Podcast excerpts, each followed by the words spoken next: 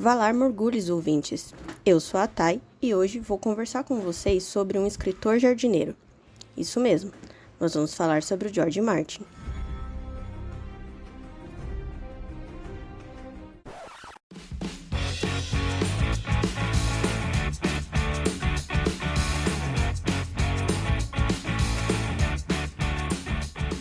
A série de Crônicas de Gelo e Fogo começou a ser escrita em 1991 depois do Martin trabalhar por muitos anos como roteirista de série para televisão e se sentir um pouco incomodado por não conseguir criar grandes universos, já que ele tinha o limite do orçamento.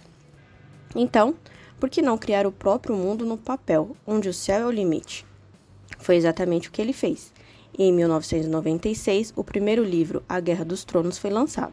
O George Martin se descreve como um escritor jardineiro, ou seja, zero planejamento. Ele vai escrevendo conforme a história vai se desenvolvendo, os personagens vão tomando suas decisões, certas ou erradas, e eu posso até dizer que eu me identifico um pouco com essa forma de escrita.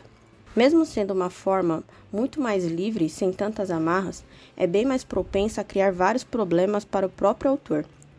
E o titio Martin tem um problemão nas mãos. Um problemão que os fãs apelidaram de Nod Mirin. Mirin é uma das cidades do universo de, de Westeros e é onde o exército da nossa querida rainha Daenerys Targaryen está. E o lugar está uma grande confusão. O Martin precisa trazer a Daenerys de volta para Mirin e mais uma galera que já está com a viagem marcada para esse mesmo lugar. E todos precisam chegar ao mesmo tempo, vindo de lugares diferentes com distâncias diferentes. Ou seja, um caos. Esse é um dos desafios do Martin para terminar o livro, já que ele não planejou nada do que está acontecendo por lá e nem com os personagens. Antes de escrever meu livro, eu critiquei um pouco o nosso querido titio Martin e queria até deixar as minhas desculpas públicas aqui, porque hoje eu entendo perfeitamente. Ser um escritor jardineiro é ir plantando as sementes e ficar observando os galhos crescerem para todos os lados. E você, o que acha dos livros do titio Martin?